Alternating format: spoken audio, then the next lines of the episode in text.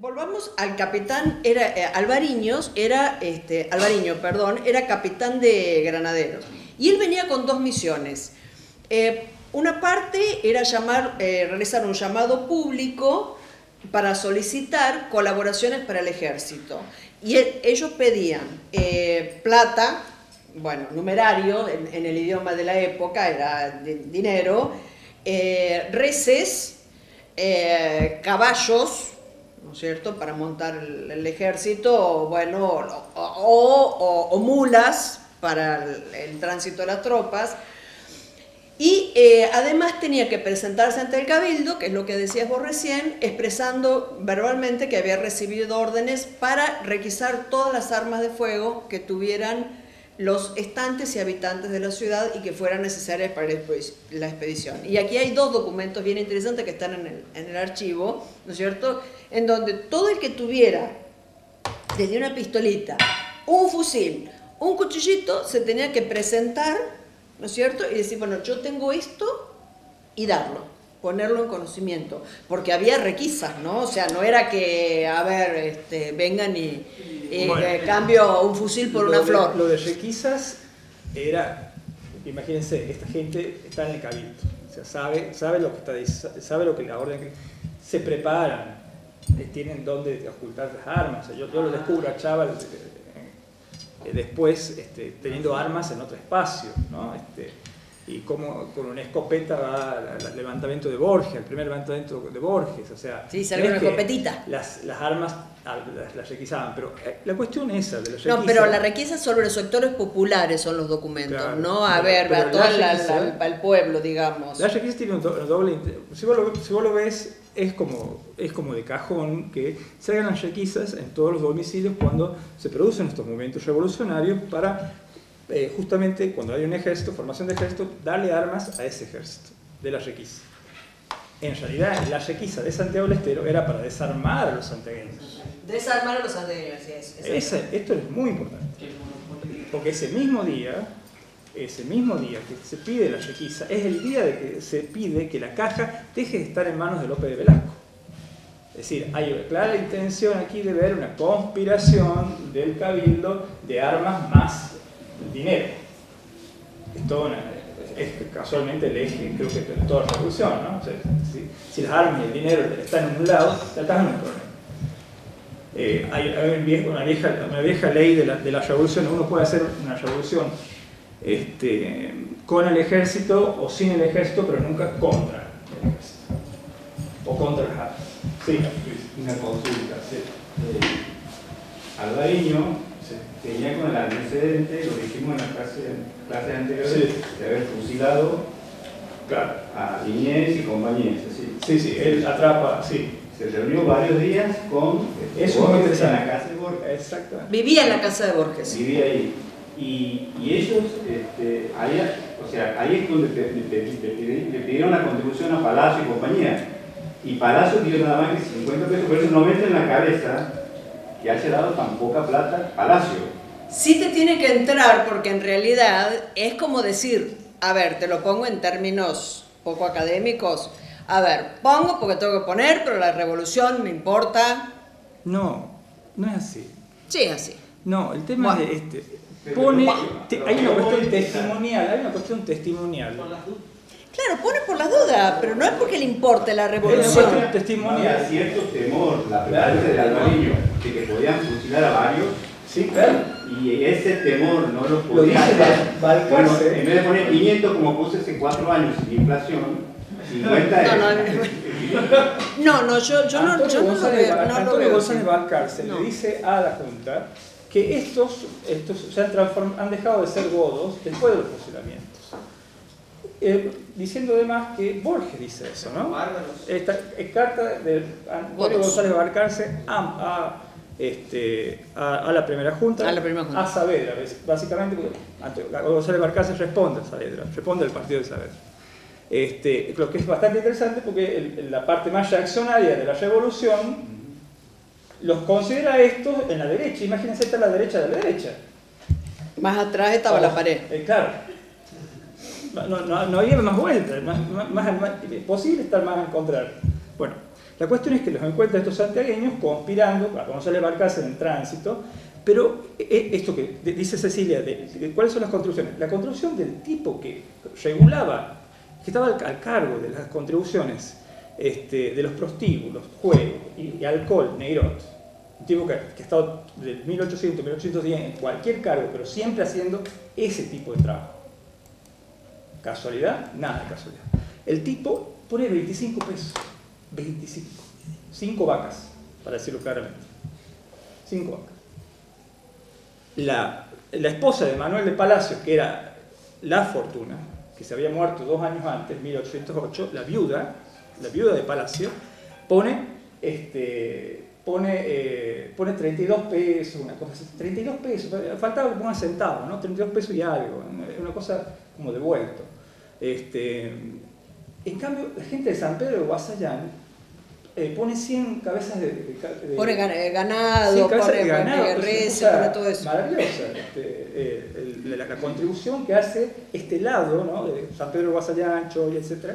Es muy interesante rescatarlo respecto al 25 de mayo y la independencia, es, gigantesca la contribución que hace. Este, pero volviendo al Albariño y a lo que decía Luis, entre el 23 y el 31, esto es muy importante Cecilia, Alvariño no sale de la casa de Borges. Y todos se preguntan, imagina el pánico de todos. ¿Qué están haciendo? ¿Qué está pasando ahí adentro? Él aparece el 31 y le dice, miren, convoquen para mañana un cabildo abierto, quiero hacer tal cosa. así, la bajada era, hagan o hagan. No, no es que...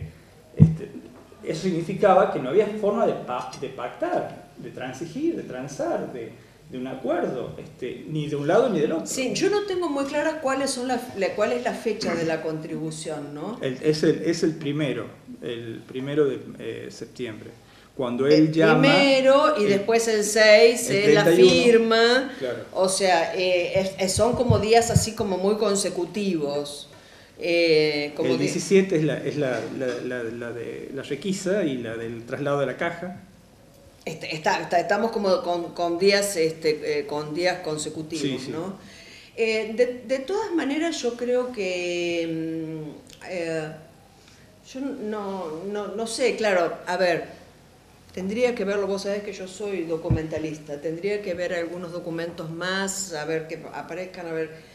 ¿Sobre? sobre, sobre esto, sobre estas cuestiones, no yo no estoy tan segura de que hayan tenido tanto miedo. En realidad creo que son grandísimos especuladores que hay, este, que con la firma del documento del 6 de septiembre ellos consideran haber cumplido. Em, eh, y de hecho, no, no, no, yo no, no los veo con miedo, fíjate. ¿Es un miedo a la cantidad de plata que yo no, yo no, no, los veo con miedo. Más ellos van cediendo, ellos van eh, cediendo. sí, van, van, ellos van especulando y viendo hasta dónde van, tienen que ceder. Creo que la firma del 6 de septiembre es la última, la, la última parte de, lo que fundamental y yo no de lo que ceden. Yo no los, veo, no los veo con miedo porque, si, a ver, si vos, si vos vieras, a ver, pero son, son análisis que hago sin, sin mayores documentos que los que estoy manejando, ¿no es cierto? Puede, puede ser que sí, que, que sea cierto esto. Este, si ellos hubieran estado con miedo, hubiera, hubieran cedido mucho antes eh, y a Borges no le hubiera dado tanto trabajo como le dio. Y a Borges le dio mucho trabajo lograr lo que logró. Hay, mucho esfuerzo, mucho esfuerzo. Yo creo que miren esta, esta cronología, quiero que, que, la compartamos. El 23 llega Alvariño, el 26 fusilan a Liniers al hombre de, la, de las invasiones inglesas, al hombre más poderoso políticamente que tuvo esta tierra, con el capitán Ceballos, el primer virrey del Río de la Plata, este, lo fusilan el 26 de septiembre en Córdoba, a kilómetros de Santiago del Estero. Eh, en las puertas, digamos, en la frontera. Al mismo tiempo que lo tienen Alvariño ensayado con, Borges. O sea, eh, lo que hace Alvariño es eh, atrapar a, a Liniers. Eh, Pero no participa en su fusilamiento. No, no, participa en, el fusilamiento es, orden de Castelli con soldados. ¿no? French es quien le da el golpe, el tiro de remate. Eh, pero esto es muy Porque en importante. realidad no había orden de fusilamiento para... ¿Para quién? Para Liniers. Es, es posterior la, la orden de fusilamiento. No, que- sí, había orden. orden- No, había orden de fusilamiento. La orden de fusil- el 26 de julio es tajante, es de toda la Junta, fíjate. Toda la Junta, salvo Alberti, que era de sacerdote. ¿No? Pero vuelvo, vuelvo a esto. 23, Alvariño en Santiago, en casa de Borges. 26, el fusilamiento. Entonces se dan cuenta de que la cuestión es grave. Se dan cuenta que acaban de matar al, vir- al virrey. Después matan al gobernador de Córdoba. Matan al- eh, no, eh, no saben todavía si mataron esto, esto por otro registro. No saben si mataron todavía al, al obispo- al obispo. Este, eh, matan al tesorero, eh, aquí López, de Velasco. Pues López de Velasco creo que cede la caja rápi- rápidamente. Matan al tesorero, matan al, este, a Moreno, este, que estaba a cargo de. eh, este, Allende, que estaba a cargo de la, comandancia de armas. Este, es decir, toda la cúpula gubernamental de, Córdoba desaparece en ese fusilamiento. Imagínense, eh, más Liniers, más. Ahora, imagínate ese panorama. Eh, nosotros no hubiéramos, en este momento, ¿no hubiéramos tenido algún miedo de que pase algo? ¿Qué hubiera hecho, digo, el gobernante de, de- de nuestro, en este, en este- en este momento frente a una situación así, un ejército avanzando? Hubiera tenido bastante... Que ya cayó una ciudad. Sí, pero eh, es probable. Bueno, por el momento te lo voy a conceder, pero voy a seguir Pero no lo digo investigando. yo, no lo digo yo, lo dice Antonio González Balcarce, Claro, bueno. el jefe del ejército. Ah, ok, ok. Por el, por el momento te lo voy a conceder a vos y a Antonio González de Balcarce. Gracias. En nombre de González Balcarce. Bueno, gracias. Sí. Teniendo en cuenta también la, sexy de, de- de los especuladores, ¿no? puede haber como una explicación de entender a la elite pensando cómo me reacomodo en el escenario, cómo acomodo mis números, cómo acomodo mis vínculos, mis relaciones, este, y tal vez es un poco y un poco. Tal vez el fusilamiento generó lo que un castigo público puede generar y la especulación está Castelli. funcionando como Castelli es algo muy interesante. Castelli trae des- desde Córdoba a, a- a- a- a cuatro soldados desertores y los hace castigar en la plaza nuestra. Les da 50 latigazos, 50 latigazos, ustedes saben, con espolones, son terribles, ¿no? Este, 50 Por el, latigazos por el estilo de los, Castelli negros. hace eso, acá en Santiago del Estero. Era evidente el mensaje. Cualquier experto en semiótica, hasta el más tonto del, del mundo, puede darse cuenta qué significa esa señal. Bueno, yo no soy experta en semiótica, así que no tengo por qué darme cuenta de esa señal. no, pero, eh, a ver, si yo lo miro con un poco más de. más a largo plazo, te diría que es posible que haya habido mucho miedo, pero voy a afirmar un poco más en la teoría de la especulación.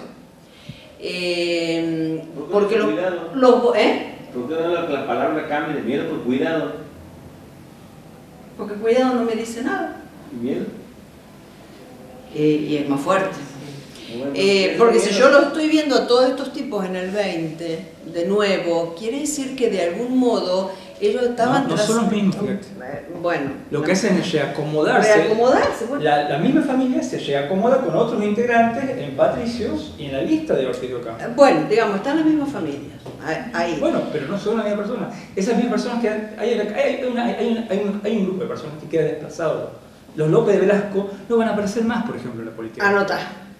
No, y la verdad que fue una gran Ah. pregunta. Yo no, la, Ah, no los encontré más. Los López de Velasco no aparecen más, ¿no? Este.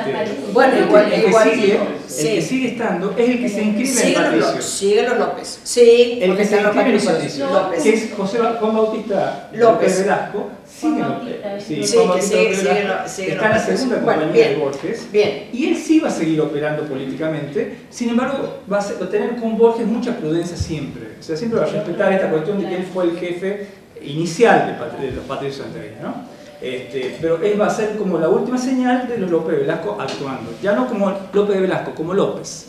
De Velasco se desaparece. Claro, Es, es como muy gato parrito todo, ¿no? Es decir, Ay, esa palabra que yo no la he encontrado. En el centro todo también para que todo siga igual. Es, es, no le encontraba la palabra. Bueno, hay una Eh, lógica de las ¿Cómo, revoluciones. cómo- cómo diría, ¿Cómo diría Gramsci que cambie todo para que no cambie nada?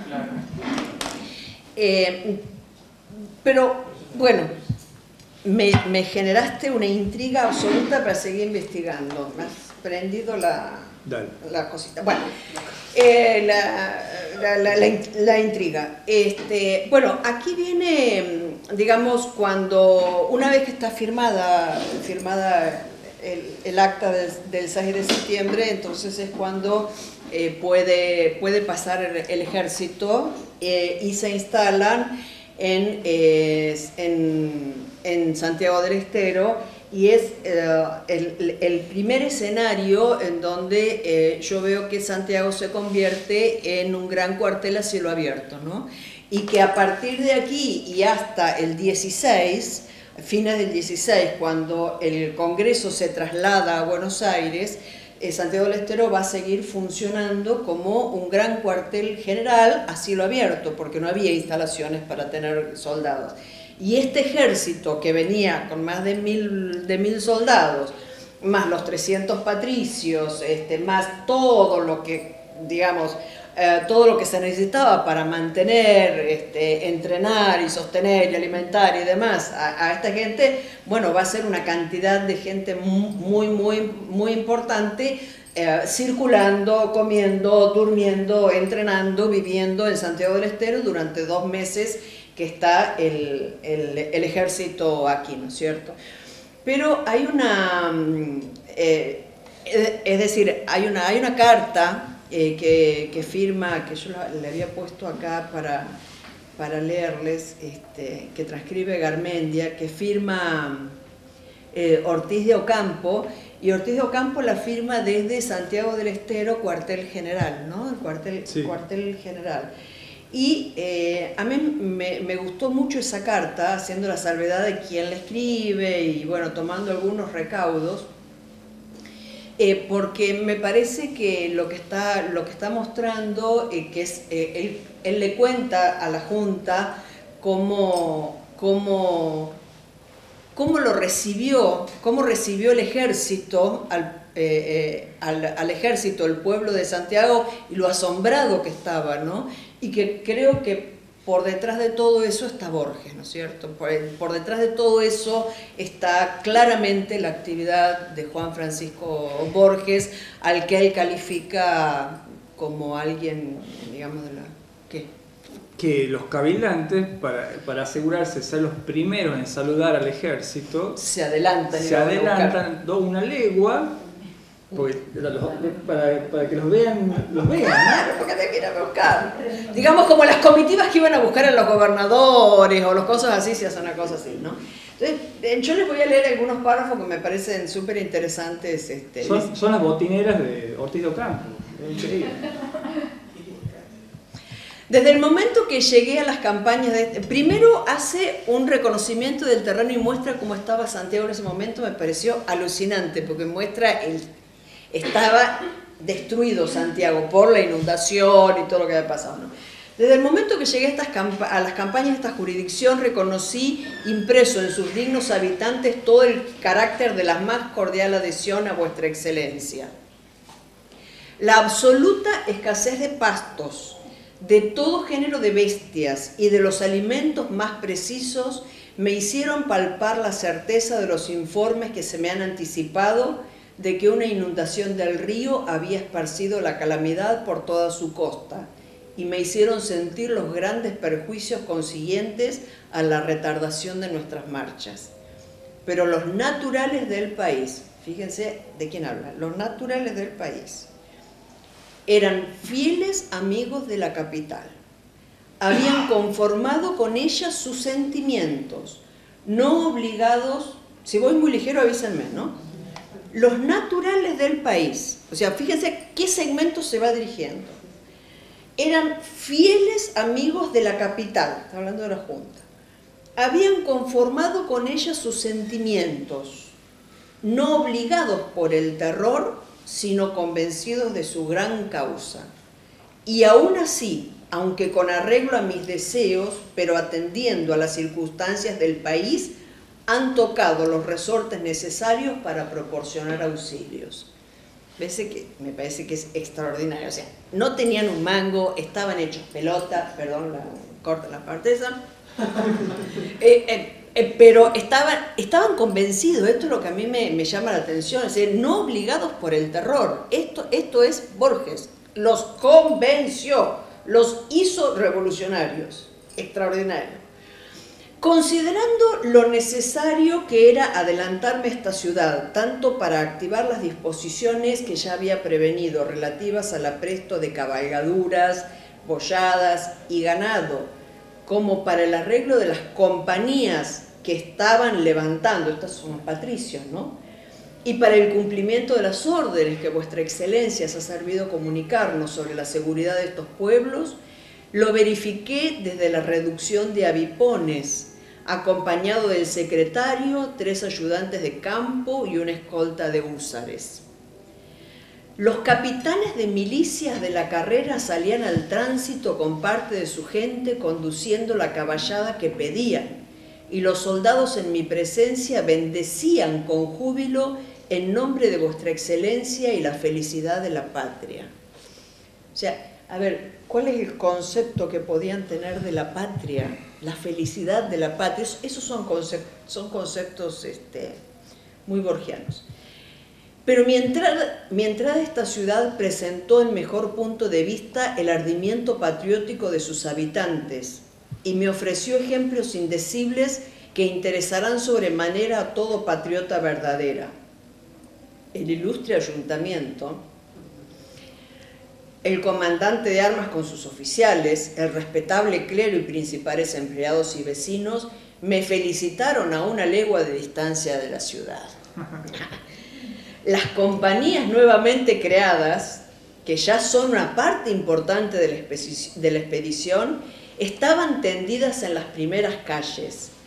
Unas de ellas, al acercarme sin dar oídos a, a las altas voces con que demostrándoles mi gratitud me resistía decididamente a la excesiva expresión de sus afectos, se arrojó hacia el coche y coreándole los tiros lo hizo volar hasta la casa destinada Cortándole para... los tiros. Claro.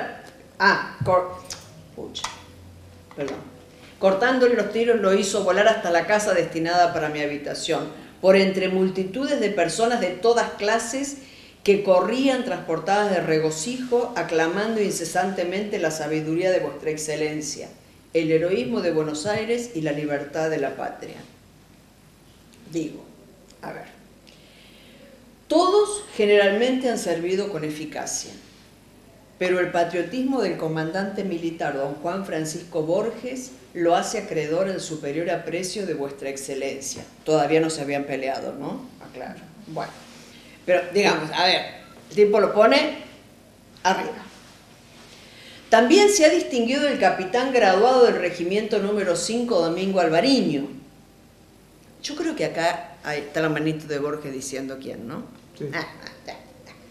Que desde el 23 de agosto se hallaba en esta comisionado para el apresto de los auxilios. Y bueno, acá empieza a quedar bien. El alcalde de segundo voto, don Manuel de Alchaval, el alcalde de la Santa Hermandad, don Germán Lugones, quien recorriendo mucha parte de la jurisdicción han, han concurrido a la copia de bolladas y demás ramos necesarios para la conducción de... Lo, de- lo de Germán Lugones es, es- es realmente genuino, Eh, ¿no? sí, sí, sí, es Germán Lugones es amigo de Vicente López. Este, No, ha- trabajó un montón, eh, trabajó un montón. Esto, hablando de, lo, de Vicente Fidel López, eh, Vicente Fidel López habla de toda esta situación con, con, este, con, con elo- elogios a, Lugones y a los Lugones, este, después el coronel, al, el coronel Lo- Lorenzo Lugones. Bueno, y después se sigue ahí haciendo unos elogios de, compromiso y demás.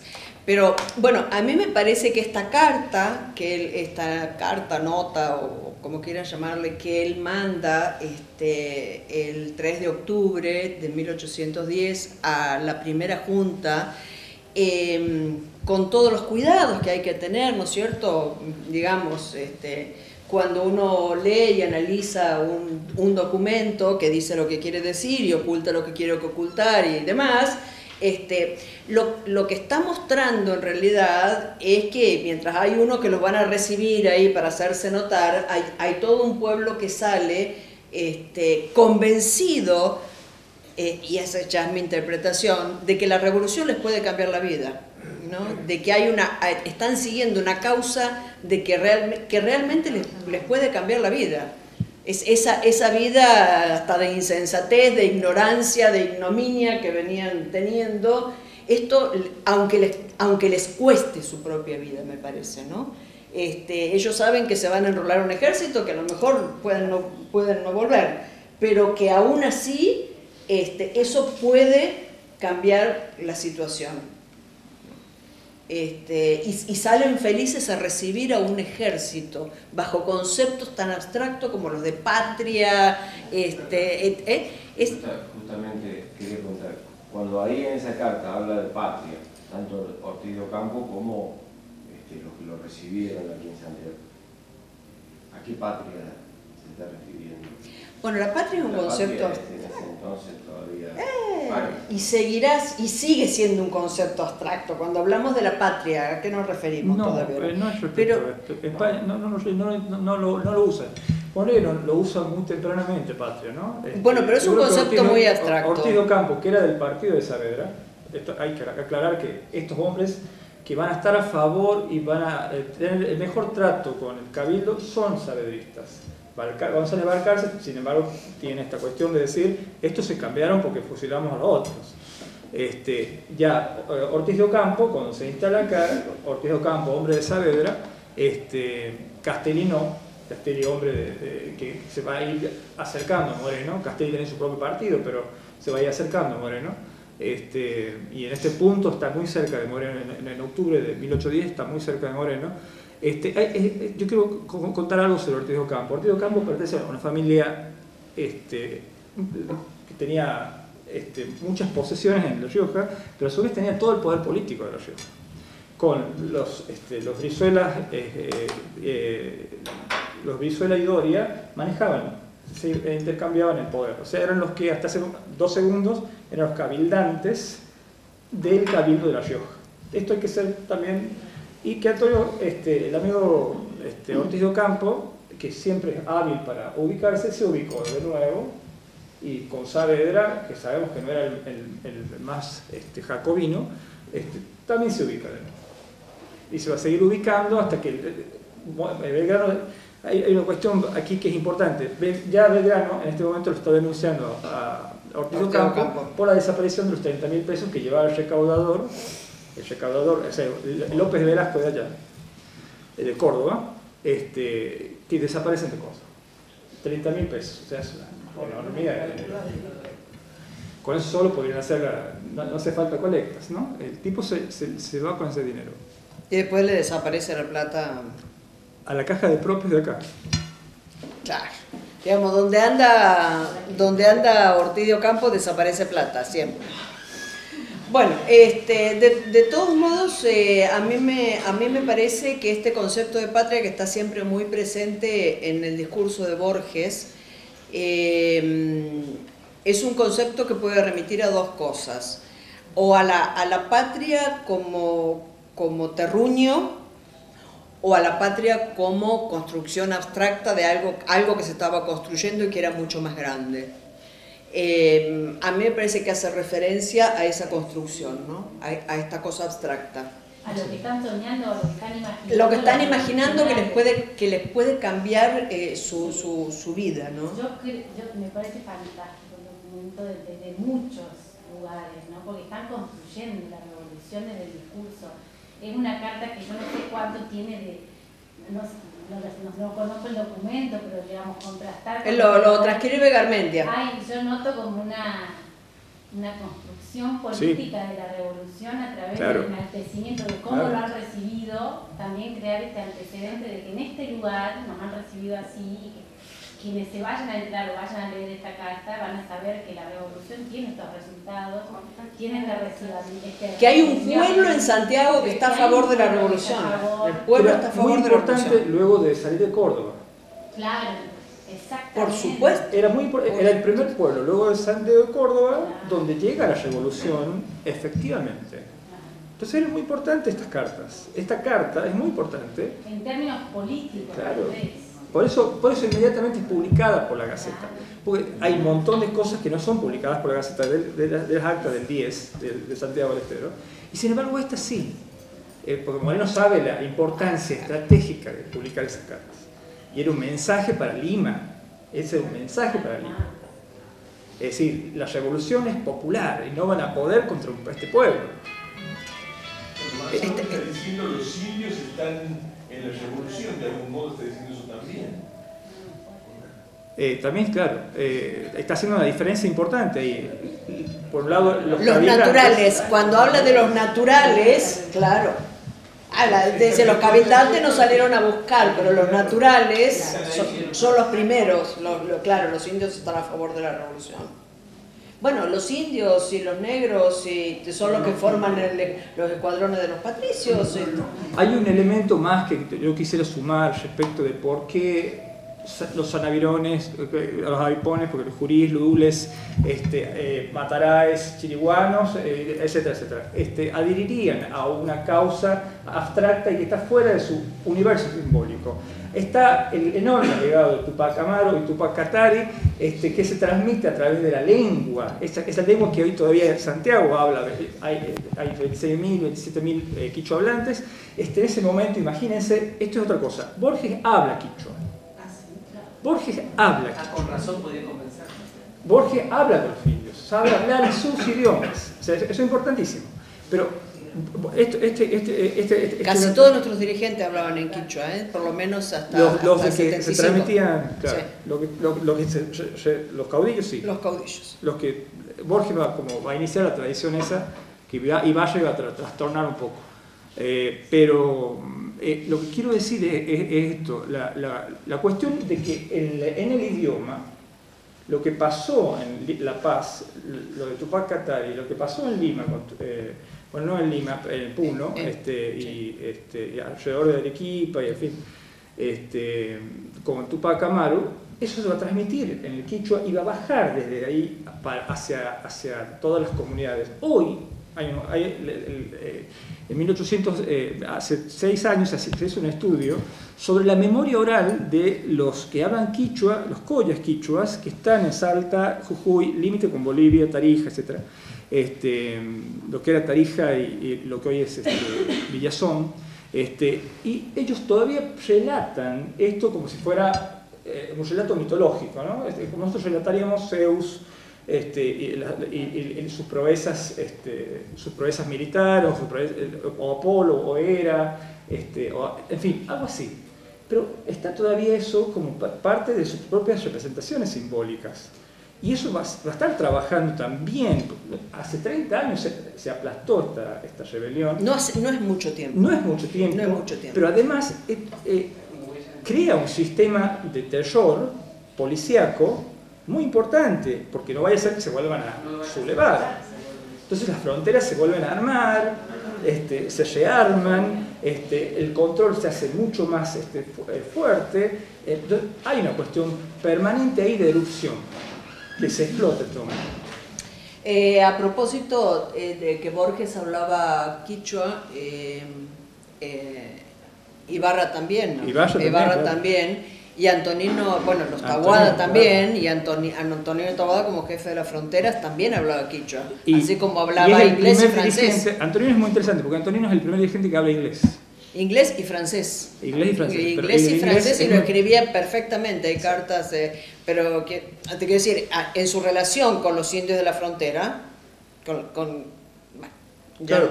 eh, utilizaba, utilizaba el quichua mm, permanentemente.